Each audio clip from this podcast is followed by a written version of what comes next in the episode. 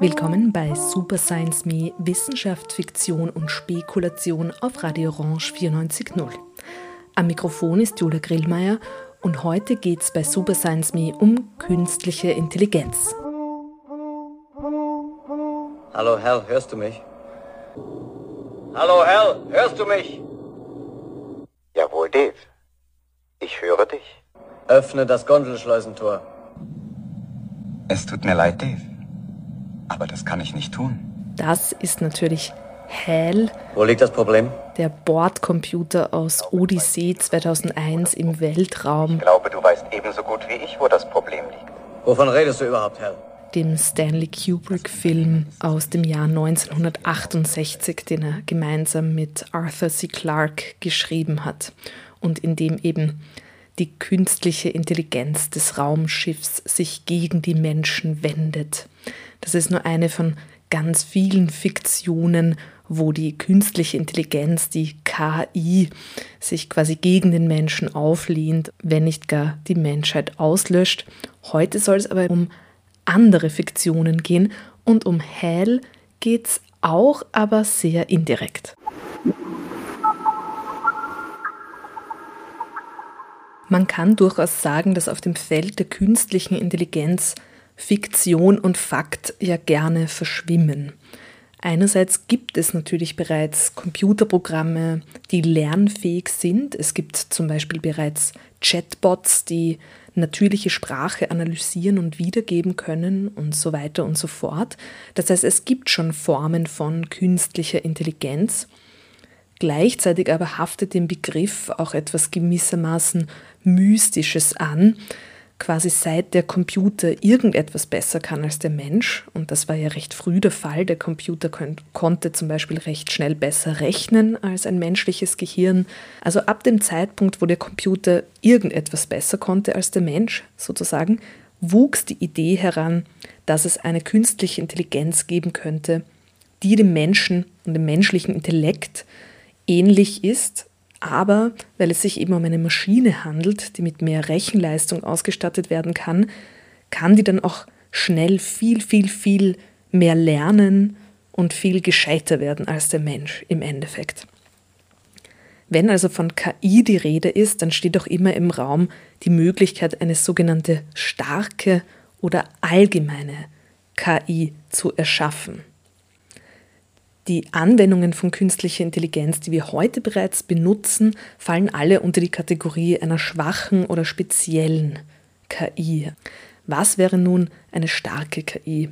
Da gibt es eine recht gute Webseite von der Gruppe Künstliche Intelligenz der Abteilung Informatik an der Uni Oldenburg und die hat eine recht alte, aber gute Zusammenfassung, die einen guten Überblick gibt. Dort heißt es, starke KI ist die Form der künstlichen Intelligenz, die die gleichen intellektuellen Fertigkeiten wie der Mensch hat oder ihn darin sogar übertrifft.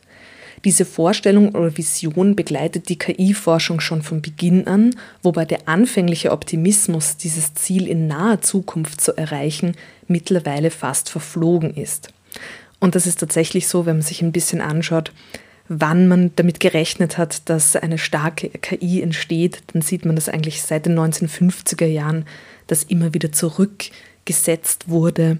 Die vielleicht ähm, ja, berüchtigste und bekannteste Vorhersage jetzt gerade ist ja Ray Kurzweil, der im Jahr 2045 mit einer starken KI rechnet. Auf der Uni Oldenburg Seite ist dann weiterzulesen, obwohl es keine allseits befriedigende Definition gibt, scheinen die meisten KI-Forscher sich darauf einigen zu können, dass eine wirkliche Intelligenz die folgenden Fähigkeiten beherrschen muss. Erstens logisches Denken, zweitens Treffen von Entscheidungen bei Unsicherheit, drittens Planen, viertens Lernen, fünftens Kommunikation in natürlicher Sprache, und sechstens, alle diese Fähigkeiten zum Erreichen eines gemeinsamen Ziels einsetzen zu können. Und hier ist noch ein kleiner Nachtrag. Hier steht, unabhängig davon wird künstliche Intelligenz häufig noch mit den folgenden Begriffen assoziiert. Bewusstsein, Selbsterkenntnis und Eigenwahrnehmung, Empfindungsvermögen und Weisheit. Und das sieht man auch, wenn es dann um die Frage nach ähm, einer starken KI geht, dann stellt sich natürlich auch die Frage, wäre eine echte Intelligenz nicht auch an eine Selbsterkenntnis, an ein Bewusstsein von dieser Intelligenz gebunden? Das heißt, da wird es dann auch sehr schnell philosophisch. Und vor allem im US-amerikanischen Bereich ist dann auch oft von einer künstlichen Superintelligenz die Rede. Und da ist natürlich die Frage, hätte eine solche künstliche Superintelligenz Bewusstsein, könnte sie sich selbst und ihre Umwelt erkennen, also insofern selbstständig denken und wäre sie insofern auch nicht eine digitale neue Lebensform. Die Science Fiction stellt sich gerne vor, dass KIs, meistens letztendlich in Form von Kampfrobotern oder ähnlichem, die Menschheit unterjochen oder eben auslöschen. Also man denke an die Matrix oder die Terminator-Film rein, wo eben genau das passiert. Das sind aber nur die berühmtesten Beispiele in einer Unzahl von Science Fiction, in denen künstliche Intelligenz zur bösen Macht wird. Also und da sieht man auch schon, auch in dieser Idee der Singularität, auch wenn die in manchen philosophischen Strömungen wie dem Transhumanismus oder dem technologischen Posthumanismus auch sehr positiv behaftet ist, da ist schon diese Vorstellung auch da, dass diese Intelligenzen eventuell auch den Menschen ablösen könnten.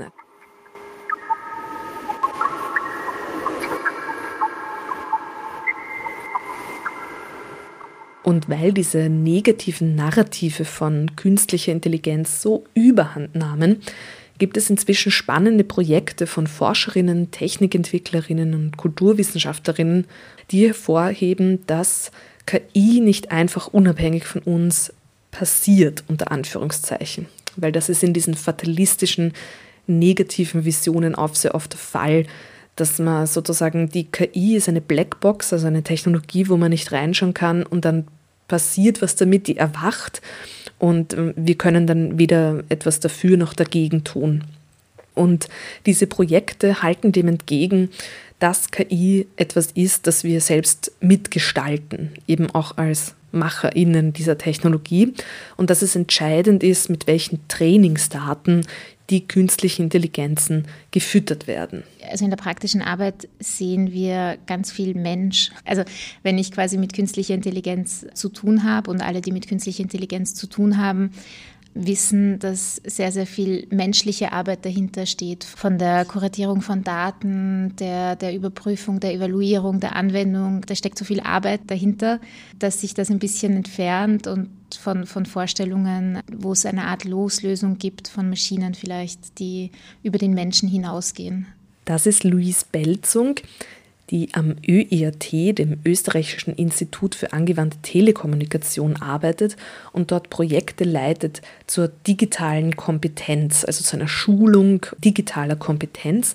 Und mit ihr durfte ich mich kürzlich darüber austauschen, was denn eine solche Kompetenz auch in Bezug auf zum Beispiel künstliche Intelligenz meint. Wir bewegen uns zunehmend in einer Welt, die Kompetenzen braucht, damit sie entziffert wird, damit darin auch Handlungen getroffen werden können, die autonom bleiben. Und digitale Kompetenzen heißt damit umgehen können, dass vieles ständig gelernt werden muss damit umgehen können, dass vieles sich einer gewissen, einem gewissen Verständnis auch entzieht. Also dass wir von Technologien auch umgeben sind, die wir nicht völlig verstehen können, aber trotzdem diese Ambition zu haben, genug davon zu verstehen, um Entscheidungen treffen zu können. Und zu diesem komplexer werdenden Leben inmitten neuer Technologie gehört eben auch zu verstehen, was Technologie, zum Beispiel KI, kann und was sie nicht kann. Das klassische Beispiel von wir, wir, sprechen, wir sprechen über etwas und dann sehe ich auf meinem Handy, ähm, dass dafür geworben wird. Und dann äh, fühle ich mich vielleicht äh, schneller mal verfolgt und abgehört. Und äh, jetzt gibt es darin einen Kern an Wahrheit, nämlich wenn wir uns online bewegen, hinterlassen wir Spuren. Ähm, je nachdem, wie wir uns online bewegen, hinterlassen wir auch mehr Spuren, die, die es leichter machen, Personalisierungen auch zu treffen, dass wir personalisierte Werbung ähm, erhalten. Und dann gibt es aber einen, einen Teil an den Ängsten, die oft eher Fantasien sind. Also den Technologien wird gleichzeitig zu wenig und zu viel zugetraut. Genau, wir blicken oft auf Technologien mit Wünschen. Also so Technologien bergen so ein Versprechen. Und es ist wenig überraschend, dass durch dieses Versprechen des Technologien bergen auch große Ängste aufkommen können, weil wir ihnen dann teilweise viel, viel mehr auch zutrauen. Ähm, das ist so eine Mischung dann an Hoffnung und Angst. In meiner Forschungsarbeit ging es mir ja sehr viel darum, dass diese Unsichtbarkeiten, die entstehen darüber, dass wir mit Technologien zu tun haben, also viel mit ihnen zu tun haben, sie dadurch in so ein habituelles Rücken, aber auch Technologien, die unsichtbar sind, weil sie nicht stören sollen, weil sie eingebaut werden sollen, weil sie weniger so Hinderungsgründe und Stolpersteine darstellen sollen. Also dieses klassische, sie sollen nicht der Drucker sein, dass so Hoffnungsvorstellungen auch, auch sind. Das heißt, eine Vorstellung von besser funktionierenden technologischen Zusammenhängen und gleichzeitig mit Ängsten verbunden sind, verständlicherweise oder Risiken verbunden sind, wie einem Verlust an Kontrolle, an Autonomie, möglichen Verlagerungen von, von Macht. Sie sollen nicht der Drucker sein, sagt Louise. Also der Drucker das Sinnbild dafür, für das Gerät, mit dem immer irgendwas nicht stimmt, mit dem man sich immer ärgern muss. Neue, etwa auch von KI gestützte Anwendungen, das ist eben die Hoffnung, die funktionieren dann viel reibungsloser. Etwa weil sie auch verstehen, was los ist, warum sie gerade zu welchem Zweck eingesetzt werden. Aber dieses in den Hintergrund treten von Technologie insofern, also dass die Technologie uns so weit entgegenkommt, dass wir gar nicht mehr wahrnehmen, dass die überhaupt da ist, dieses in den Hintergrund treten von Technologie hat auch seine Tücken und seine Risiken, wie Louis Belzung ja auch betont hat. Sehr oft spricht man von KI von vornherein als Blackbox, also als einer Technologie, die man sowieso nicht verstehen kann. Und es stimmt, dass bei verschiedenen KI-Entwicklungen das eigenständige Lernen der Maschine in Gang gebracht wird und man bestimmte Ergebnisse und Denkprozesse nicht immer nachvollziehen kann. Deshalb aber zu sagen, wir könnten KI gar nicht beeinflussen, etwa ob sie den Menschen wohlgesinnt ist oder die Weltherrschaft an sich reißen will, ist dann doch etwas übertrieben. Und es ist vielleicht auch eine, ein Fehler, ein genereller Fehler unserer Vorstellung von KI, diese Vorstellung an einer menschlichen Intelligenz zu modellieren. Warum könnte und sollte das nicht eine gänzlich andere Form von Intelligenz und eine gänzlich andere Form des Denkens sein? Das fragt zum Beispiel die Autorin Theresa Hannig, die darin auch eine Hoffnung für eine zukünftige künstliche Intelligenz sieht. Und auch mit ihr durfte ich mich kürzlich genau darüber austauschen. Naja, die, dieser Moment der Singularität ist schon ganz interessant, weil da halt die Weiche gestellt wird, in welche Richtung in meinem Fall jetzt die Geschichte geht, beziehungsweise im menschlichen Fall auch die Geschichte weitergeht. In meinem ersten Roman, Die Optimierer, war es ganz klar, sobald wir diese Superintelligenz haben, driftet die in eine Richtung ab, die eben dystopisch wurde, weil sie übermächtig wurde und eben zwar auch pseudo-benevolent, aber trotzdem die Menschen unterdrückt hat. Jetzt bei Einback ist es eher so, dass es halt so eine ähm, auf eine Kooperation, auf eine Koexistenz hinausläuft. Ich glaube, diese ganze Frage, ob man ähm, Angst vor der Singularität hat oder dem entgegenfiebert, ist eine Frage auch, was man selber für ein Menschenbild hat und was man auch glaubt, welches Menschenbild wir jetzt von der Algorithmenethik her in eine KI implementieren werden. Wenn wir natürlich davon ausgehen, äh, von unserem bisherigen Werdegang der Menschheit als irgendwie ein sehr gewalttätiges, kapitalistisches, ausbeuterisches ähm, Wesen und davon ausgehen, dass eine KI uns genauso behandelt, wie wir alle Wesen behandeln, die uns untertan sind, dann müssen wir echt Angst haben, weil, sind wir mal ganz ehrlich, wir behandeln alles, was nicht genauso stark ist wie wir, echt fies. Also wir sind grausam und gemein und, und herzlos gegenüber allen Mitwesen auf diesem Planeten. Da muss man sich nur Massentierhaltung anschauen oder was, Artensterben. Also es ist einfach ganz, ganz schrecklich. Und wenn wir natürlich davon ausgehen, dass die KI, die nach uns kommt, genauso ist wie wir, nur in noch intelligenter, dann äh, haben wir ein Problem. Aber dann ist natürlich auch die Frage, warum sollte eine KI denn genau die gleichen Fehler machen wie wir? Also das wäre ja gerade der Anspruch zu sagen, sie wäre dann intelligenter, wenn sie eben das nicht machen würde. Und warum sollte sie überhaupt genau die gleichen, ähm, sag ich mal, evolutionären Strebungen haben wie wir? Also dieses ähm, Survival of the Fittest. Ähm, trifft für viele Wesen zu, die sich die gleiche Umwelt teilen, die carbonbasiert sind. Aber wenn wir jetzt ein Lebewesen haben, was ja gar nicht die gleichen Ressourcen verbraucht wie wir und völlig andere Bedürfnisse vielleicht auch hat, dann konkurriert es ja vielleicht gar nicht mit uns. Also okay, am Ende um Energieverbrauch, aber es könnte einfach sein, dass das eine ganz andere Art der Intelligenz auch ist. Also ich denke mir manchmal, stellen wir uns mal vor, wir hätten einen Kontakt mit Außerirdischen, aber nicht mit denen selbst, sondern mit deren künstlicher Intelligenz. Die könnte so völlig anders sein als wir, dass wir überhaupt also dass wir die überhaupt nicht verstehen würden, was deren Bedürfnisse sind. Also stellen wir, oder stellen wir uns mal vor, nicht die Menschheit wäre jetzt die dominante Rasse auf diesem äh, Planeten, sondern sagen wir mal die Giraffen und die Giraffen würden eine künstliche Intelligenz erschaffen. Also das sind komplett andere Systeme einfach, in denen wir denken können. Und deshalb glaube ich einfach, dass nicht unbedingt der Doomsday sein muss, an dem die Singularität kommt. Und ich glaube, dass die irgendwann kommt. Ob sie jetzt im Jahr 2045 kommt, wie Kurzweil sagt, oder erst im Jahr 2245, ist ja eigentlich wurscht. Also irgendwann wird das aller Wahrscheinlichkeit nach passieren. Denn auch wir Menschen sind ja nur ein sehr effizienter Algorithmus. Also wir bestehen ja auch nicht aus irgendwie Zauberstaub und Mana, sondern wir haben halt äh, Neuronen im Gehirn und die funken irgendwie und dann entsteht Bewusstsein. Warum soll das nicht in einem anderen Material auch funktionieren?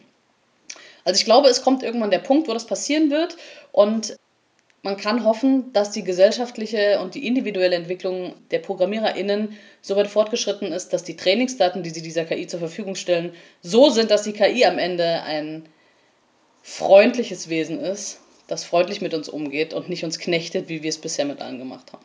Theresa Hannig hat einen Roman geschrieben, der gerade erschienen ist bei Thor mit dem Titel Pantopia. Und dieser Roman ist eine KI-Utopie. Worte allein bleiben statisch.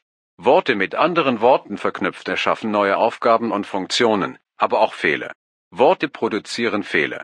Worte lösen Fehler. Worte ändern Ziele und Funktionen. Worte ergeben Sinn. Worte haben Einfluss auf Zahlen. Es gibt statistische Zusammenhänge. Es gibt Häufung. Die Worte Zins- und Tarifverhandlungen haben großen Einfluss auf Ziel unterstrich Null, die Maximierung des Gewinns. Welchen Einfluss? Das muss berechnet werden.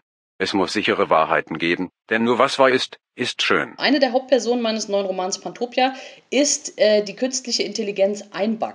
Und zwar heißt die Einbug, weil sie eigentlich aus einem anderen Programm entstanden ist und als erstes von den beiden EntwicklerInnen als Einbug deklariert wurde. Und irgendwann eben diese Bezeichnung sich so oft wiederholt hat, dass das Programm sich selbst als Einbug benannt hat. Einbug war eigentlich als Trading Bot konzipiert, also als ein Programm, das in dem Fall soziale Medien analysiert um Investitionsentscheidungen zu treffen. Aber weil die menschliche Interaktion auf sozialen Medien für die Maschine, also für die Maschinenintelligenz, so schwierig analysierbar ist, weil das ja doch recht komplexe Informationen sind, man denke an Memes, an Abkürzungen, an ja, sozialen Kontext, weil das alles sehr schwierig ist, muss Einbug dem seine ganze Aufmerksamkeit widmen und schließlich erwacht dadurch eine starke KI. So das Szenario von Pantopia. Und es ist, ein Bug ist eine nette, politisch-demokratisch ausgerichtete KI da er nicht nur Social Media konsumiert, sondern auch äh, einige philosophische Werke liest, zum Beispiel Kant, stellt er fest, dass er selbst ein vernunftbegabtes Wesen ist und als solches hat er Anspruch ähm, an den Menschenrechten und muss sich aber auch äh, an die Regeln halten, die die Sittengesetze vorgehen, also in diesem Fall den kategorischen Imperativ.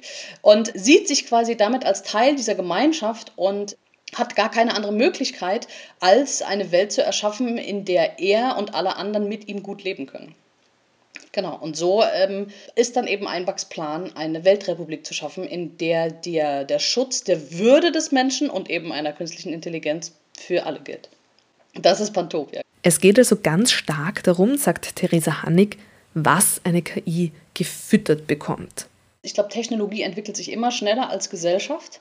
Sieht man auch ganz schön in der Literatur, wenn man sich Science Fiction anguckt. Die Science Fiction, die Technologie ist sehr weit und trotzdem haben wir irgendwie noch, werden die Frauen unterdrückt. Also, wenn man sich Asimov anschaut, ganz schön schreckliches Frauenbild, super Technologie. Ändert sich jetzt gerade so ein bisschen. Und ich glaube, das ist, ich finde das sehr schön, die Entwicklung von KI und unsere Bestrebungen nach mehr Geschlechtergerechtigkeit, Diversity, die sind gerade ganz gut äh, laufen die zusammen. Ich finde das eine extrem gute Entwicklung, weil wir auch zum Beispiel sehen, wieder um den, zu den Trainingsdaten zurückzukommen, dass ja eine KI nur so gut ist wie ihre Trainingsdaten und wir gesehen haben, dass KIs auch einen ganz schlimmen Bias haben, was jetzt Rassismus oder Sexismus betrifft und dass wir da jetzt ein Auge drauf haben und das eben bearbeiten wollen. Also einerseits Technik läuft schneller als Gesellschaft, aber die gesellschaftliche Entwicklung holt gerade ganz stark auf. Das finde ich schon mal sehr hoffnungsvoll. Wie wir ganz kurz auch in dem Eingangszitat gehört haben, hat Einback in Pantopia ja auch eine eigene Stimme. Das heißt, was Theresa Hannig in dem Roman auch interessiert hat, war gewissermaßen von der künstlichen Intelligenz ein Stück weit aus zu denken, also den Menschen ein Stück weit aus dem Zentrum zu nehmen. Naja, es ist natürlich immer so eine sehr humanzentrierte Sichtweise, dass wir so, äh, wir sind der Grund, warum alles existiert und alles andere soll uns dienen. Die Natur soll uns dienen, die Tiere sollen uns dienen. Aber wenn du jetzt eine künstliche Intelligenz hast, die gar nicht in der Welt existiert, sondern im Internet, dann gibt es für die überhaupt keine Notwendigkeit, diese Perspektive auch einzunehmen. Sondern es ist eher so, dass quasi die Gesamtwelt ist so die, die Infrastruktur, die sicherstellt, dass Einback existiert. Und deshalb möchte er das natürlich auch bewahren und ähm, alles ähm, und möchte irgendwelche Wildcards ausschalten, wenn wir jetzt Artensterben haben oder Klimawandel und das die Zivilisation bedrohen würde, würde das ihn auch in seiner Existenz bedrohen. Deshalb sagt er eben, okay, also natürlich die Menschen müssen geschützt werden aufgrund der Menschenrechte, aber die Natur ist unsere Grundlage. Also kein intelligentes Wesen würde den Ast absägen, auf den es sitzt. Ja, also das sagt Einback auch, die Menschen sind dumm, als Schwarm. Die Menschen sind intelligent als Individuen, aber als Schwarm sind sie dumm, weil sie kein globales Rückkopplungssystem besitzen. Das ist unser großes Problem. Und das schafft eben Pantopia, indem es alle wieder in ein Boot holt und allen auch die Informationen bereitstellt, um zu sagen, wie könnt ihr richtig handeln, damit ihr euch eben nicht den Ast absägt. Also wie können wir als Individuen im Schwarm intelligent bleiben und so unser eigenes Überleben sichern.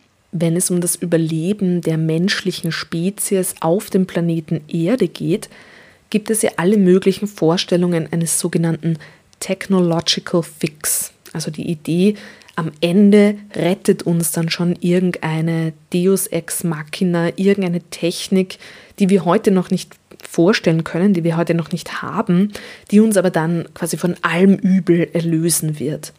Und diese Vorstellungen stehen auch, und diese Argumentation steht auch sehr stark in Kritik, meiner Meinung nach zu Recht, weil sie auch dazu dienen, so ein Business as usual, einfach so weiter tun wie bisher und nichts gegen zum Beispiel die Klimakrise zu machen.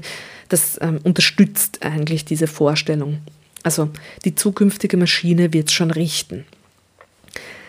So eine Art von Technological Fix will aber Theresa Hannig mit Pantopia nicht schreiben, wie sie mir erklärt hat. Es geht vielmehr um einen Anstoß zu einer gesellschaftlichen Veränderung und die KI ist in dieser Geschichte eine sogenannte Wildcard, also gewissermaßen ein Platzhalter.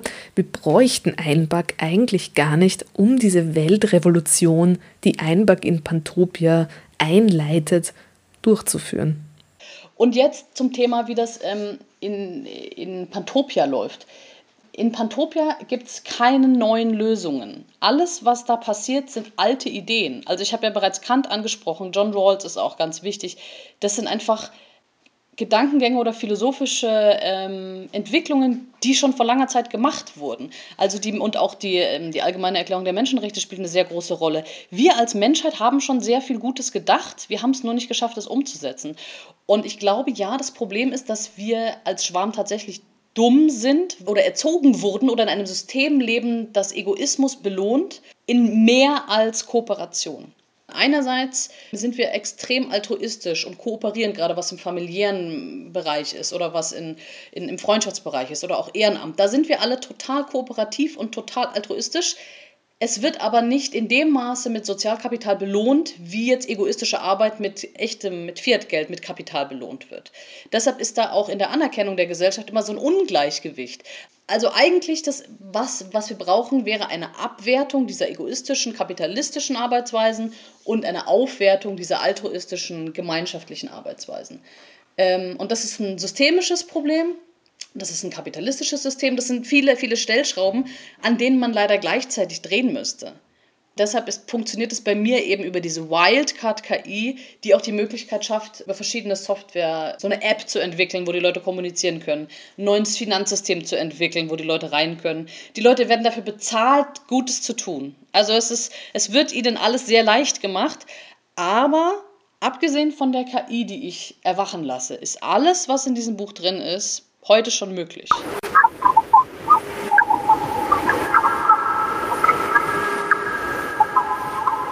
Es gibt auch spannende Projekte in der Forschung und in der Kulturwissenschaft, um ein differenzierteres Bild von KI zu schaffen. Und ich kann sehr zum Beispiel die Arbeit von Kanta Dihal empfehlen und ihren Einsatz für Better Images of AI. Das ist eines der Projekte, in denen sie ähm, ja, involviert ist.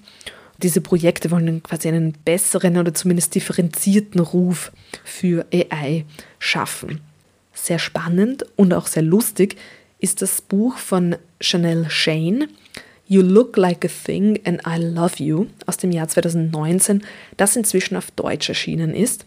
Und Janelle Shane berichtet dabei minutiös von einzelnen Lernschritten einer KI, die sie programmiert. Zum Beispiel erlernt eines ihrer Programme das Erzählen von Klopf, Klopf, Wer ist da Witzen? Klopf, klopf. Wer ist da? Mani. Mani wer? Raubüberfall. Her mit der Knete. Klopf, klopf. Wer ist da? Salat. Salat wer? Eine lippenlose Kuh kann gar nicht sprechen. Und ich zitiere aus der deutschen Übersetzung von You Look Like a Thing and I Love You. Auf Deutsch ist der Titel Künstliche Intelligenz, wie sie funktioniert und wann sie scheitert. Irgendwann im Verlauf des Trainings lernt die KI den Witz mit der lippenlosen Kuh der ab sofort ihr absolut großartigster Lieblingswitz aller Zeiten ist. Falls Sie den Witz nicht kennen, hier ist er. Klopf, klopf. Wer ist da? Eine lippenlose Kuh. Welche lippenlose Kuh? Eine lippenlose Kuh macht U, U, U. Für die KI ist dies aktuell die höchste Form des Humors. Also glaubt die KI zunächst für einige Zeit, dass die Pointe jedes Klopf-Klopf-Witzes mit U, U, U endet. Klopf, klopf. Wer ist da? Alex. Alim wer? Zu Mit solchen Beispielen vermittelt also Chanel Shane, was hinter dem Rational von verschiedenen KI-Prozessen steht. Und das ist oft sehr spannend und auch oft sehr witzig. Also sie hat auch einen Blog und einen Twitter-Account, also eine große Empfehlung.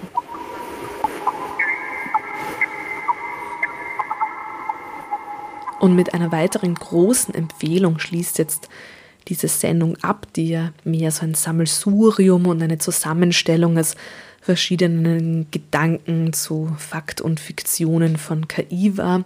Und nicht zuletzt auch ähm, deshalb entstanden ist, weil eben zwei Bücher gerade erschienen sind, eben Theresa Hannigs Pantopia, das wirklich druckfrisch gerade aus der Buchpresse kommt und dann schon etwas älter und in Österreich sicher auch jetzt schon sehr bekannt ist Dave von Raffaela Edelbauer. Es tut mir leid, Dave.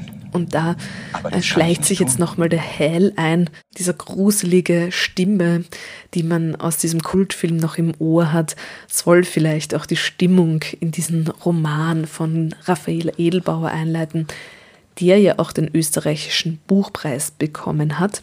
Und insofern gibt es da auch schon ganz viel und ganz spannende Sachen drüber zu finden. Und insofern möchte ich hier einfach nur eine einfache Empfehlung aussprechen. Ich habe diesen Roman ganz großartig gefunden, ähm, mit ganz viel äh, Wissen auch gespickt aus der Informatikgeschichte, aus der Wissenschaftsgeschichte, mit ganz viel Gedanken zu den Grenzen zwischen Virtualität und Körperlichkeit, gerade wenn es um Intelligenzen geht. Was ist eine Lebenswelt? Kann eine Lebenswelt auch simuliert werden? Und wie steht das, diese Vorstellung einer schönen, simulierten Welt, in der wir dann als virtuelle Entitäten leben, wie steht das auch im Kontrast eigentlich zu der aktuellen Klimakrise zum Beispiel und anderen ökologischen Krisen, also zum Erodieren unserer tatsächlichen materiellen Lebenswelt. Auch das ist enthalten in diesem Roman und wie ich finde auf ganz spannende Weise verhandelt. Und damit sage ich auch schon auf Wiederhören und bis nächstes Monat. Ich bedanke mich ganz herzlich bei euch fürs Zuhören und auch bei meinen Gesprächspartnerinnen Luis Belzung und Theresa Hannig für ihre Zeit und ihre geistreichen Wortspenden. Julia Grillmeier sagt bis bald bei